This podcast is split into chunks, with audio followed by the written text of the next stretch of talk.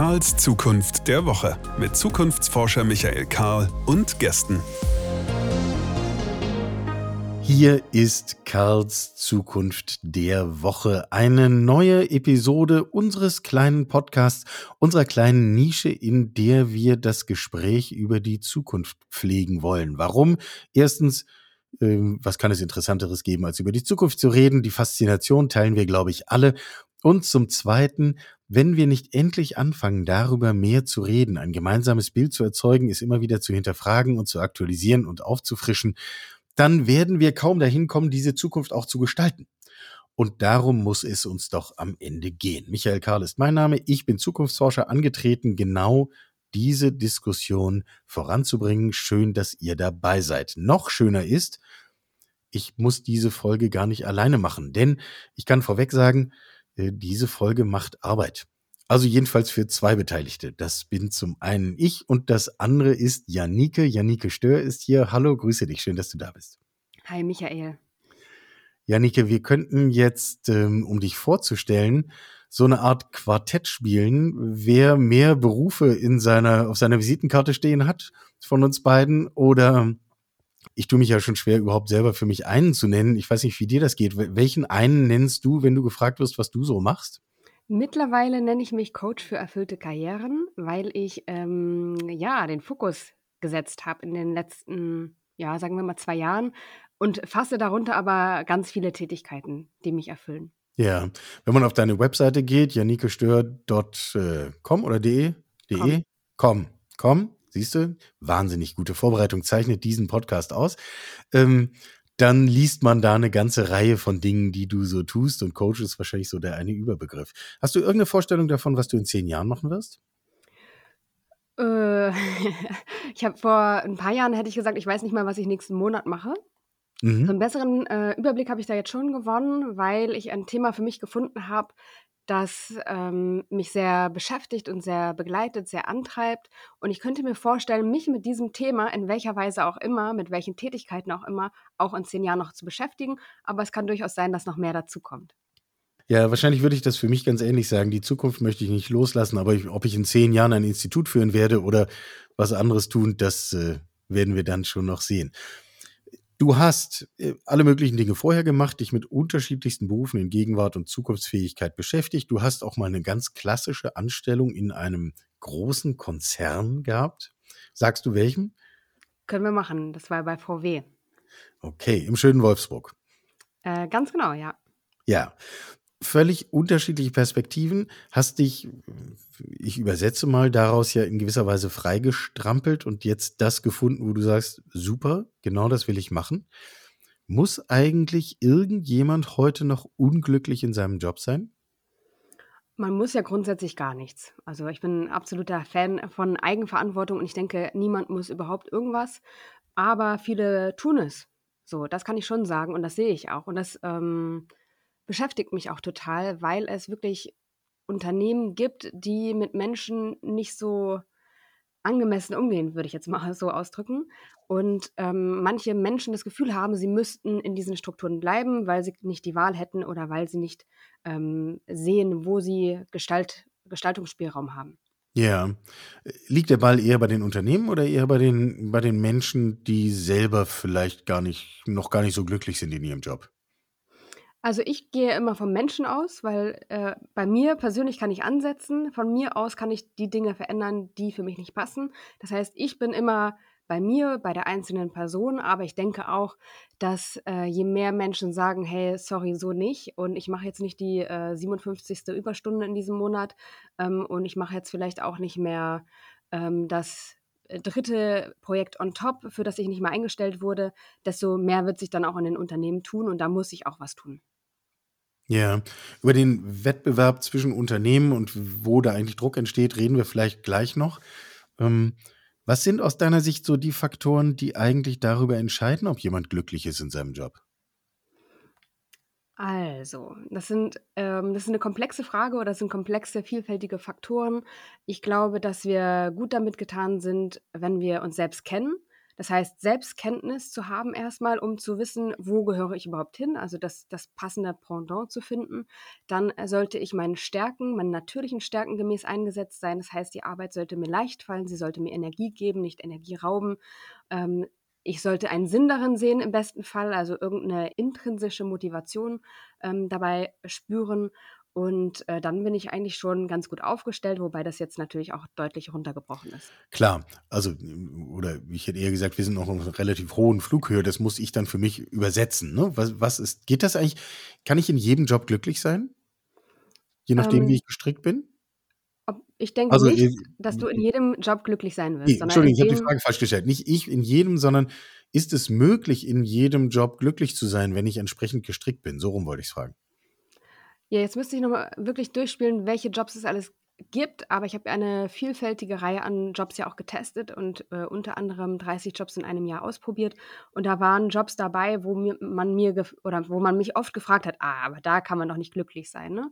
Also klassischerweise wurden da so Sachen genannt wie ähm, Verkäuferin oder ähm, also so einfachere Tätigkeiten, wobei ich das gar nicht so ähm, da gar nicht so mitgehen würde, weil Verkäuferin war eigentlich ein total spannender Job, aber er wurde eben oftmals in der Außenwahrnehmung anders, ähm, empfunden. Und deswegen glaube ich, dass ähm, oder das, was ich auch festgestellt habe, dass zu jedem Job eigentlich, ähm, bestimmte Stärken passen, bestimmte Vorstellungen passen, ähm, und auch der Job als Verkäuferin, das war so etwas ähm, also ich war in einem Modegeschäft und das war eigentlich etwas, wo ich dachte, ich kann nicht verkaufen. Ich will mal gucken, wie ist das für mich, das trotzdem zu tun. Und als ich dann wirklich die erste Modeberatung gemacht habe und äh, die Frau da wirklich glücklich rausging, dachte ich, boah, das ist eigentlich ein toller Job. Das ist eigentlich ein total erfüllender Job auch. Ähm, die Frage ist nur, liegt mir das? Habe ich da Spaß dran? Und von daher glaube ich, dass es in den unterschiedlichsten Berufen, ich will jetzt gar nicht auch nur auf die Verkäuferin eingehen oder den Verkäufer, sondern es gibt ja eine Reihe von Berufen, ähm, die vielleicht auch nicht so in der Gesellschaft die Anerkennung, ähm, bekommen, die sie eigentlich verdient hätten. Ähm, und Stichwort Pflege zum Beispiel. Pflege, ähm, genau, es gibt noch ganz viele andere, äh, Erzieher, ähm, oder Erzieherinnen.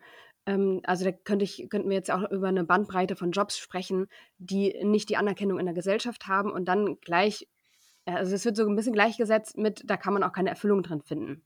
Ne, das machen halt, ähm, Leute, die, keine Ahnung, ähm, nichts Besseres gefunden haben vielleicht. Und das ist ähm, für mich eine vollkommen falsche Einschätzung, weil es alles Jobs waren. Ich habe auch als, als Erzieherin gearbeitet, die absolut anspruchsvoll waren auf ihre Art und Weise.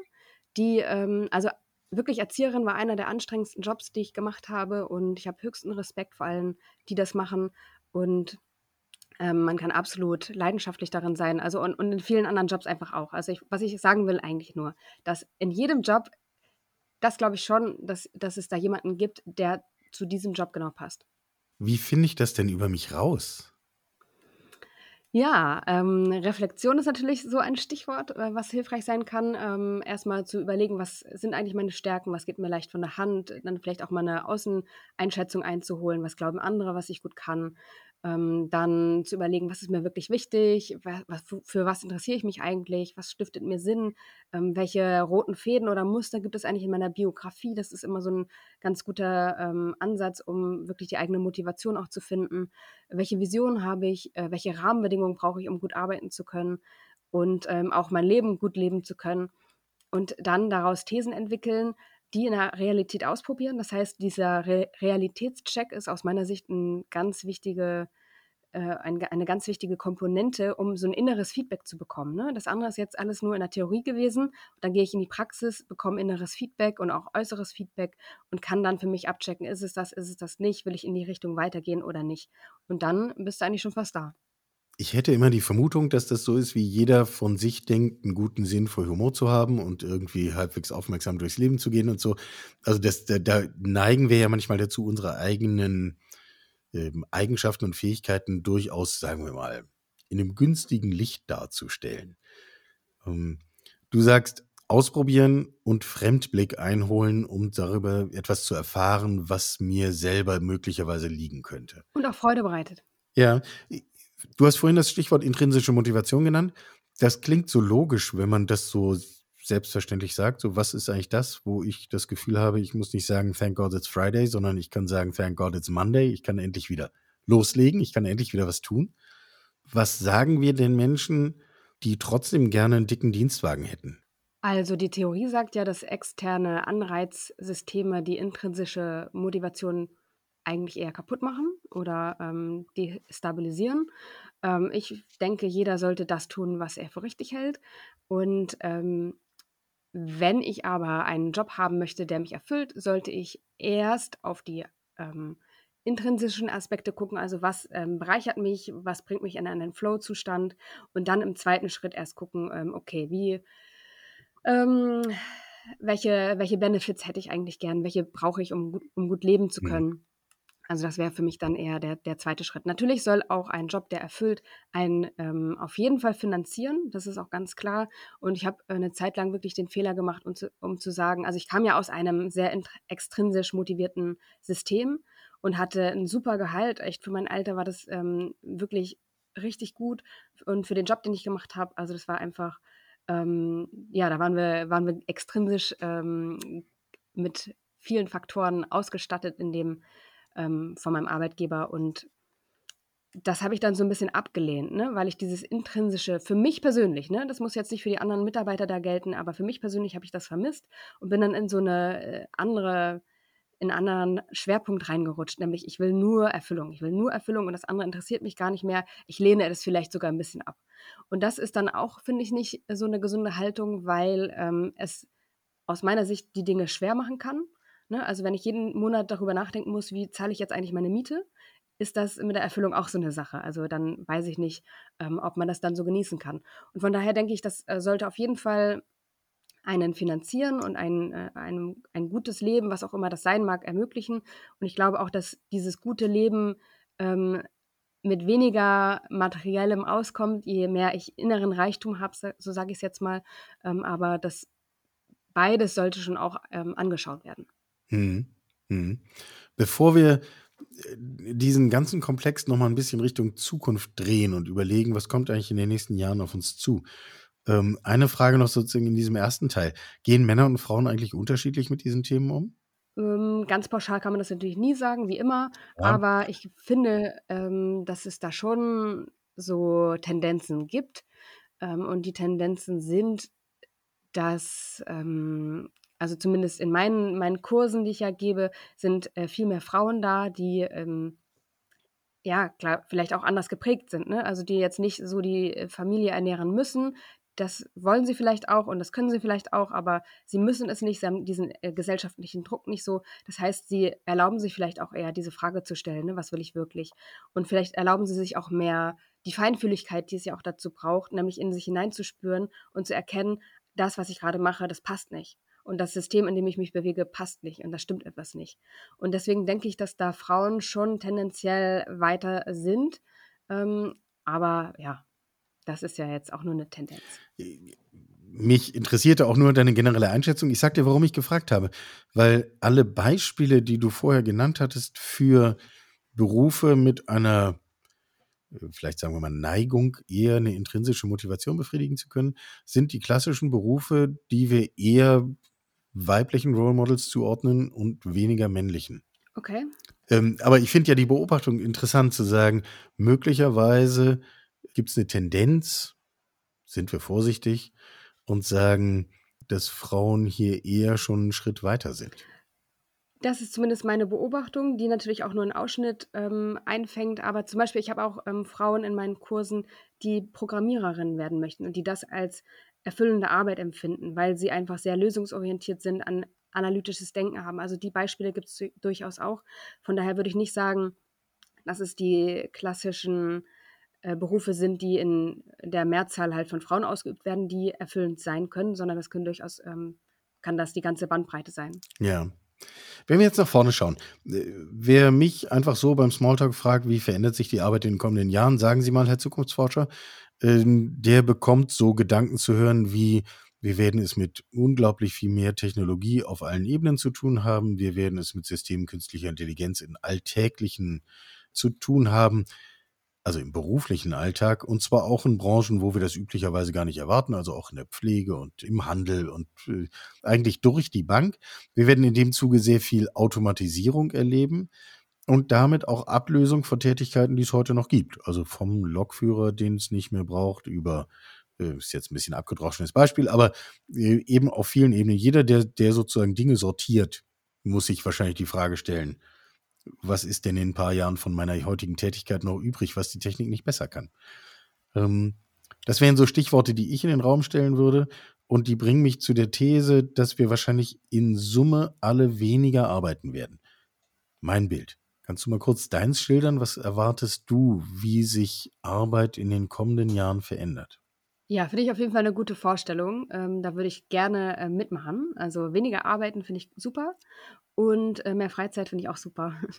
äh, was ja damit einhergeht, nicht zwingendermaßen, aber ähm, genau, das finde ich ein schönes Bild und ich finde auch ein schönes Bild, dass ähm, wir erfüllter arbeiten können, weil ich glaube, dass wenn wir uns mit uns selbst beschäftigen, wir automatisch mehrere Sachen uns aneignen, ähm, Skills bekommen, die wir in der Zukunft eh brauchen. Das heißt, ähm, ich glaube, dass ja, der Raum dafür geschaffen werden sollte, eigentlich herauszufinden, was will ich eigentlich, was kann ich gut, welcher Platz ist der richtige für mich, weil ich dann ja aus intrinsischer Motivation heraus lernen kann, mich den, mit den Dingen beschäftigen kann, mich selbst weiterentwickeln kann, verändern kann, anpassen kann. Das ist viel leichter, als wenn mir jemand von außen sagt, ach übrigens jetzt noch die Weiterbildung, jetzt musst du noch das machen, jetzt bitte das.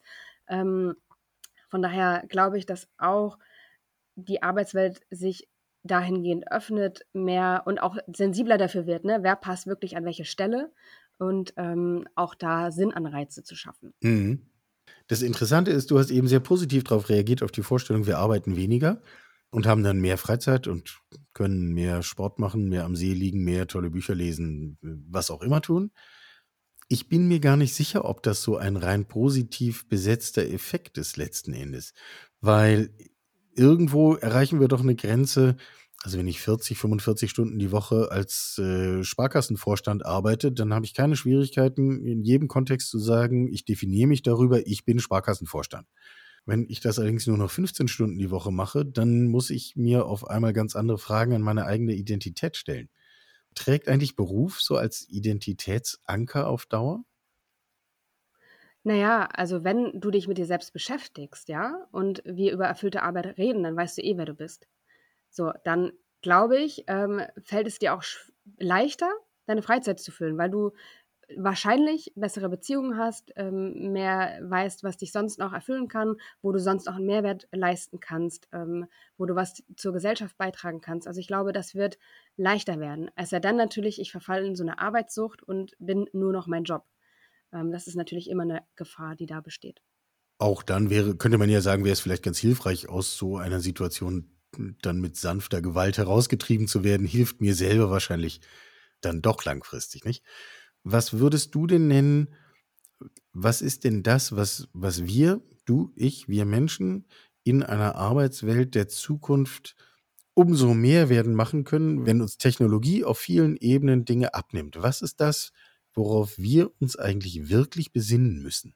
Schön fände ich natürlich, wenn wir uns mehr auf das Zwischenmenschliche besinnen. Na, da fehlt es ja auch gerade an allen Ecken und Enden. Einsamkeit ist ja ein Riesenthema. Also wenn wir dem entgegenwirken könnten, wenn wir uns um Herausforderungen kümmern könnten, die ja auch anstehen, die, du ja auch erwähnst, Klimawandel nennst du da oft und äh, andere Themen. Also wenn wir da nach Lösungen gucken können, wenn wir um, uns um das Zwischenmenschliche kümmern können, wenn wir uns um unsere Familien kümmern können, ich glaube, ähm, dann sind wir schon ganz gut aufgestellt. Wie ist denn das? Also, ich nehme dich so wahr, du sagst mir, hab den Mut, begib dich auf so eine Reise, finde raus, was jetzt gerade zu dir passt, mach das und stell dir aber diese Fragen wahrscheinlich auch immer wieder und sieh zu, dass du äh, im Laufe deines Lebens dann hier auch die Dinge justierst und sagst, immer so deinen Platz findest, der dir gut tut und wo du Gutes tun kannst. Wie kriegen wir das hin, auf so einen, in so einen permanenten Lernprozess einzusteigen? Denn das ist es ja doch eigentlich. Da fragst du mich was. Also mir persönlich fällt Lernen total leicht. Ich liebe das zu lernen. Ich bin ein absolut neugieriger Mensch. Und das weiß ich aber, dass es nicht jedem so geht. Und ich glaube, ähm, da hilft es einfach auch Systeme zu schaffen, um äh, denen, die nicht so gerne lernen oder denen es vielleicht auch nicht so leicht fällt, ähm, sie nicht zu überfordern, sondern auch einen Rahmen zu bieten, Hilfestellung zu leisten, ähm, damit die sich gleichermaßen entwickeln können. Hm. Ich bin schon in lautstarken Streit geraten mit Personalverantwortlichen in Unternehmen, denen ich gesagt habe, wenn ihr da Menschen rumsitzen habt, die eigentlich nichts Sinnvolles mehr tun fürs Unternehmen, weil sie irgendwelche Sachen gelernt haben, die ihr nicht mehr braucht, aber die sind erst Mitte 40, dann schickt die doch drei Jahre bei voller Bezahlung in irgendeine Uni, dann sind die hinterher immer noch 20 Jahre da und haben was Neues gelernt und können irgendwie was und sind motiviert und so weiter. Dafür habe ich schon mehrfach die Tür gezeigt bekommen von Personalverantwortlichen, weil sie sich das nicht vorstellen können, dass das sinnvoll ist. Wie verstehen wir das, dass Lernen und Entwickeln etwas wirklich Gutes ist? Müssten wir so eine Kampagne fürs Lernen? Ähm, ja, äh, und ich glaube, das wird auch schon vielfach getan. Ich persönlich arbeite ja auch daran im weitesten Sinne, zumindest weil ich ähm, versuche, Menschen zu motivieren, wirklich zu gucken, was zu ihnen passt und dann aus sich heraus eine Neugier zu entwickeln, um das dem nachzugehen, was sie interessiert, worin sie gut sind, worin sie besser werden wollen. Und genau dieses ähm, Gefühl eigentlich, ich will lernen, ich möchte neugierig sein, Lebendigkeit, das ist ja auch ein Stück weit lebendig zu sein, sich lebendig zu fühlen, das ähm, kommt eigentlich auch in meiner Arbeit immer wieder bei den Klienten oder mit den, bei den Menschen hoch, mit denen ich arbeite. Also von daher würde ich sagen, ich setze mich für meinen Teil schon dafür ein und im besten Fall ähm, würden die Personalverantwortlichen das natürlich selber fühlen. Ne? Also diese intrinsische Motivation, dieses, ich kenne mich selbst, ich bin am richtigen Ort und ich treibe hier die Dinge voran, weil dann würden die sagen, ja, nicht, ich zeig dir die Tür, Michael, sondern cool, wie könnte es gehen? Hast du Ideen? Und lass uns mal überlegen, lass uns mal brainstormen. Ähm, also das wäre schön, wenn wir in die Haltung reinkämen. Ja, ja.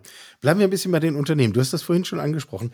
Ganz am Anfang sprachen wir über diese beiden Pole, nicht? Ich habe selber meine Dinge in der Hand, aber ich nehme auch wahr, dass auf Unternehmen ein wachsender Druck lastet, gute Arbeit zu ermöglichen. Nimmst du das auch so wahr? Ja, und das finde ich auch gut so. Ja, gut, okay. Bis hierhin ist das ja noch bequem. Sag uns mal deine Einschätzung, wie, wie gravierend ist denn das? Also ich glaube, dass der Druck noch nicht hoch genug ist, weil ich ähm, ja von vielen Menschen höre, wie gearbeitet wird. Und das ist teilweise wirklich erschütternd. Und deswegen glaube ich, dass der Druck noch nicht hoch genug ist und auch das Wissen in der Breite noch nicht hoch genug ist oder, oder so dieses Gefühl, ich darf auch sagen, sorry, so nicht. Ähm, also als Arbeitnehmer. Ähm, und ich glaube, mit jedem, der, der das tut und der sich dafür einsetzt und der sagt, äh, das, geht, das geht so nicht und ich werde krank, also wie, wie viele Leute, wie viele Menschen leiden unter Burnout? Also allein diese Zahl zeigt ja, ähm, ich kann sie jetzt, ich habe sie nicht parat, aber die, sie ist wahnsinnig hoch und ähm, die zeigt, dass der Druck noch nicht hoch genug ist.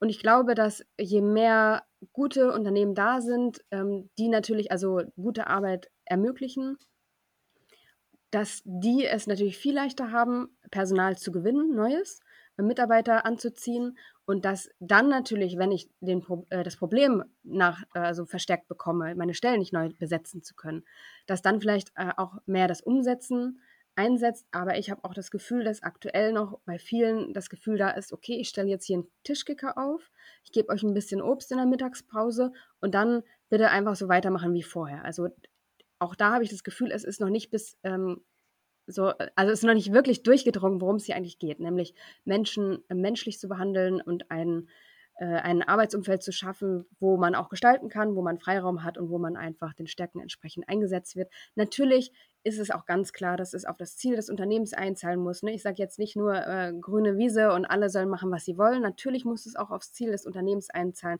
Natürlich muss ein Unternehmen auch wirtschaftlich sein. Aber wenn ich das nach außen kommuniziere, wofür stehe ich eigentlich? Wofür setze ich mich ein? Also auch vielleicht einen Sinn ähm, nach außen verkörpern kann, dann ziehe ich sowieso die Leute ein, die, äh, an, die das toll finden. Ähm, das geht gar nicht anders. Ähm, von daher glaube ich, ähm, ja, das müsste ernsthafter betrieben werden. Ja. Ähm, lass uns mal versuchen, so ein paar praktische Handreichungen zu formulieren. Also jetzt auf Unternehmensseite. Wenn, wenn ich unserem Gespräch jetzt folge und ich habe in irgendeiner Form Personalverantwortung, Teamverantwortung, vielleicht gehört mir ein Unternehmen, was sind die ersten zwei, drei ganz praktischen Dinge, die Fragen, die ich mir stellen sollte, um um in diese Richtung voranzukommen und überhaupt erstmal ein paar erste Schritte zu gehen? Ah, da kannst du natürlich an allen Ecken und Enden ansetzen, ähm, zum Beispiel an der Stellenausschreibung. Ne? Muss ich eine Stelle ausschreiben und da irgendwie eine Latte an Anforderungen reinschreiben, ne, muss zehn Jahre Berufserfahrung haben, aber möglichst nur verdienen wie ein Einsteiger, äh, muss irgendwie, keine Ahnung, was für Kompetenzen haben, x Sprachen fließend sprechen. Also muss Aber ich das maximal machen? 25 Jahre alt, ja?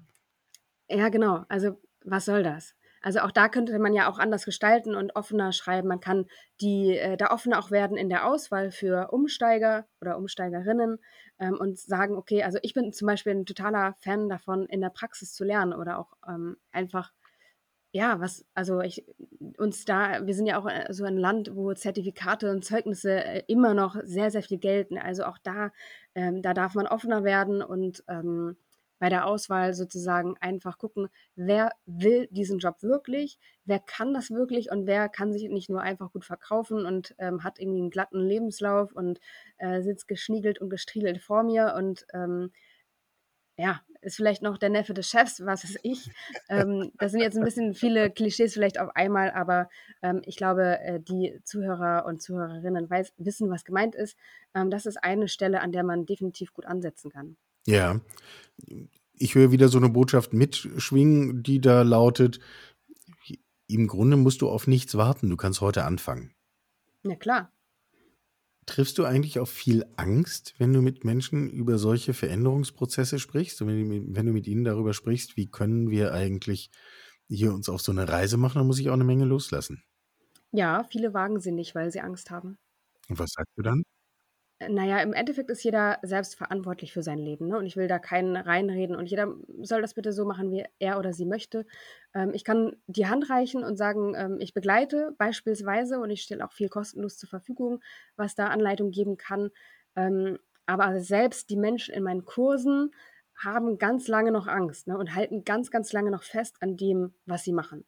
Und dann ist es eigentlich eher so eine schrittweise Annäherung, ne? Also was stört dich eigentlich? Was brauchst du jetzt? Also ich sehe manchmal auch, und es tut mir total, total leid und weh auch, wenn ich das sehe, dass so die Ener Energiekurve, also die kommen dann zu mir, wenn schon so kurz vor knapp ist und die Energiekurve, wenn ich die begleite, sinkt immer weiter ab und ich denke so, boah, also nicht mehr lang, ne? Und das landet, äh, oder diese Person landet vielleicht im Burnout.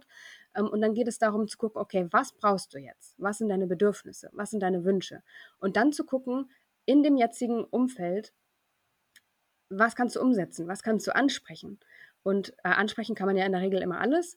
Und die Frage ist nur, welche Antworten bekommt man? Und dann ist man sozusagen vor die Fakten gestellt. Ne?